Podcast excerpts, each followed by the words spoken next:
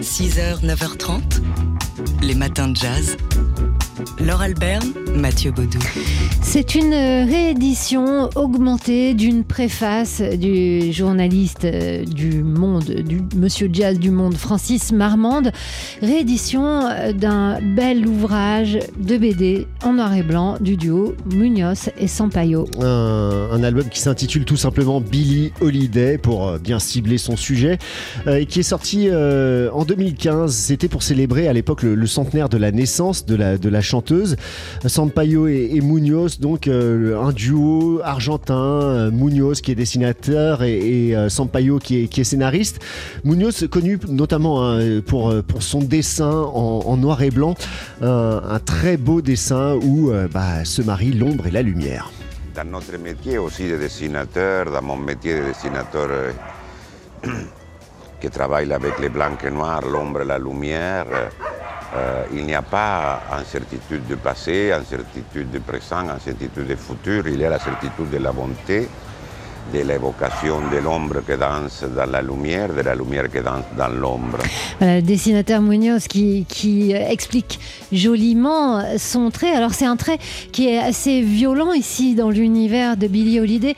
Euh, le, scénario, en fait, c'est un, journaliste qui découvre Billie Holiday alors que 30 ans après la disparition de la chanteuse, il doit écrire un, un gros article consacré à Billie Holiday. Et là, bah, il va faire des recherches et la découvrir à travers les aspects ben, les, plus euh, tristes, peut-être les plus frappants de sa carrière, notamment le racisme et la façon dont elle a été maltraitée par les hommes. Et tout cela dans le sillage du blues, euh, la dérive de la chanteuse, euh, ses fêlures, euh, tout cela est, raconté extrêmement puissamment par le, le duo Munoz et Sampaio dans cette BD donc qui vient de ressortir, qui s'intitule sobrement Billy Holiday. Voilà, un ouvrage qui est euh, âpre parfois et en même temps qui est plein de tendresse pour celle qu'on écoute ici avec I Cried for You. I cried for you. Oh, what a fool I used to be. But I found two eyes just a little bit bluer. I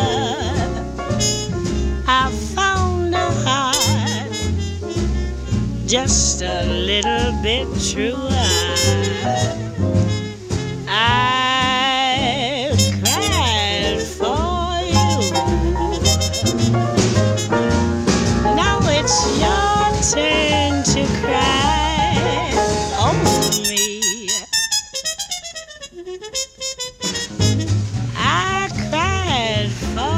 Billie Holiday, I Cried for You, euh, qui fait donc le- la couverture de cette réédition euh, de cet ouvrage signé Munoz et Sampaio, qui paraît chez, qui euh, reparaît hein, donc pour la, la réédition chez Casterman et qui s'intitule tout simplement Billie Holiday. 6h, 9h30, les matins de jazz. Laure Alberne, Mathieu Baudou. Aujourd'hui, 13 avril, on se souvient de celle qui nous a quitté un 13 avril, c'était en 1986, la harpiste de jazz africaine-américaine Dorothy Ashby. Ouais, il fallait peut-être un, un prétexte pour vous rappeler qui était Dorothy Ashby, une personnalité à part dans le monde du jazz. Euh, Elle a commencé par le piano, elle a accompagné les musiciens qui font partie de, de son paysage musical familial, et puis petit à petit, elle, euh, elle glisse vers un instrument un peu rare dans le jazz, la harpe. Oui, plus que rare. hein. Elle, elle en fait un véritable euh, instrument de lead, euh, donc de, qui, qui mène le jeu. Et euh, elle, elle- mène sa barque. Elle joue avec euh, Louis Armstrong, avec Woody Herman. Elle euh, compose un trio, elle crée un trio avec euh, son mari euh, et, elle joue donc son jazz, ses compositions. À la fin des années 60, elle enregistre un album qui s'intitule Afro Harp qu'on va écouter dans quelques instants. Vous allez voir comme ça groove. Et c'est cet album bah, qui a déclenché dans les années 70 une rencontre avec euh, Stevie Wonder grâce à Bill Withers. Elle a enregistré avec Stevie Wonder et après bah, avec des gens d'un univers plus funky, plus soul comme Dinah Ross, Diane Warwick ou encore euh, Earth, Earth, Wind and Fire. Voilà, euh, donc ça, voilà, ça a insufflé euh, une- un nouvel axe dans sa carrière. Dorothy Ashby, qui par ailleurs s'est engagée dans le théâtre, elle a créé une compagnie pour permettre à des musiciens, euh, à des acteurs, pardon, africains-américains de se produire sur scène. Voilà, c'est un personnage vraiment riche. Qui n'a pas choisi la facilité, hein. femme africaine-américaine, harpiste, tout ça dans le monde du jazz des années 60 et 70. Une sacrée personnalité. Voilà, elle était née à Détroit, elle s'est installée ensuite en Californie et ça a peut-être donné une certaine influence à son son aussi. Elle est morte euh, prématurément, hein, euh, à peine à la cinquantaine. On écoute ici Dorothy Ashby avec Come Live With Me, un extrait de ce chouette album qui s'intitule Afro Harp.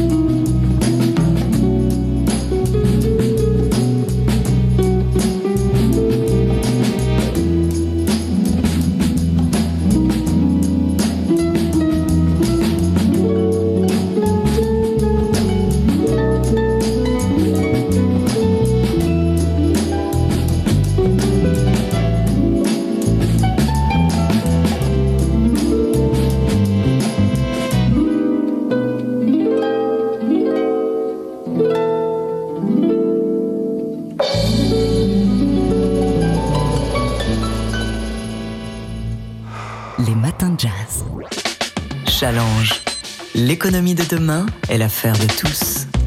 Et c'est le moment de retrouver Thierry Fabre du magazine Challenge. Bonjour Thierry. Bonjour Laure, bonjour à tous. Alors aujourd'hui, vous nous parlez de la stratégie de Marine Le Pen face à Emmanuel Macron. Les instituts de sondage avaient vu juste. Marine Le Pen s'est qualifiée pour le deuxième tour de la présidentielle avec un peu plus de 23% des suffrages, confirmant sa percée dans l'opinion depuis début mars. L'analyse de son électorat révèle le succès de sa stratégie, apparaître comme la porte-voix de la France d'en bas. 50% des ouvriers et 42% des employés ont voté pour elle, selon Harris Interactive. Alors qu'Emmanuel Macron a rassemblé 54% des cadres et professions libérales.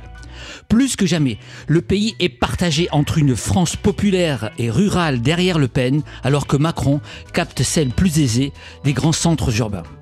Marine Le Pen a surtout réussi à polir son image auprès de l'ensemble de la population avec sa stratégie de dédiabolisation. Elle ne fait plus peur.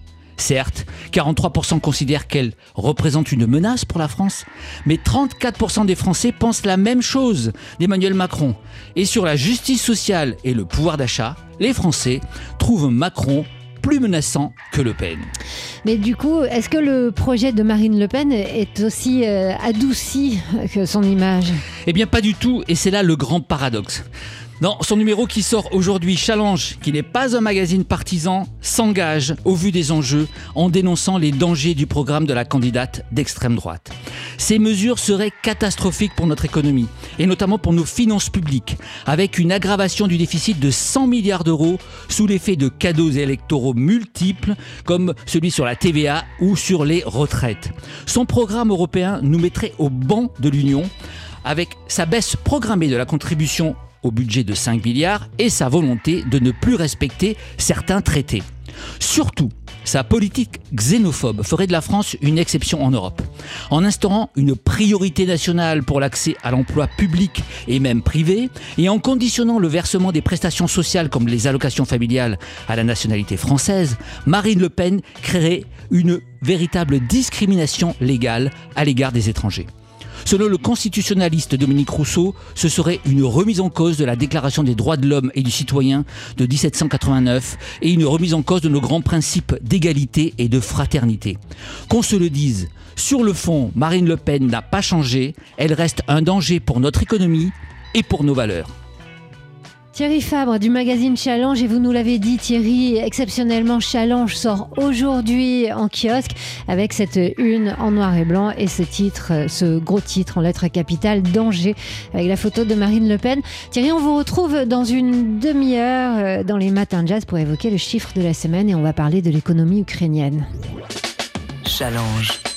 L'économie de demain est l'affaire de tous. Et on retrouve Thierry Fabre, rédacteur en chef au, au magazine Challenge, et vous nous parlez du chiffre de la semaine, Thierry, et qui concerne l'économie ukrainienne. 289 000, c'était le nombre de salariés du secteur numérique en Ukraine avant l'agression militaire de la Russie. Un effectif qui place Kiev largement devant ses voisins d'Europe de l'Est, mis à part la Pologne.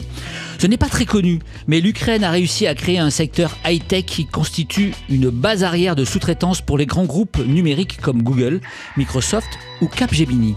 Cet essor, le pays le doit à une éducation scientifique de haut niveau qui a produit un vivier d'ingénieurs. La proportion de diplômés dans le numérique est de loin la plus importante de la région. Et si les multinationales font appel aux services des Ukrainiens, c'est moins pour leur coût plus faible que pour leur niveau technique qui serait très supérieur à celui des Français, selon les acteurs du secteur interrogés par Challenge. Alors, dans la guerre avec la Russie, cette armée d'informaticiens de haut vol a été très utile, notamment pour faire face aux cyberattaques russes. Et elle a démontré une grande capacité d'adaptation.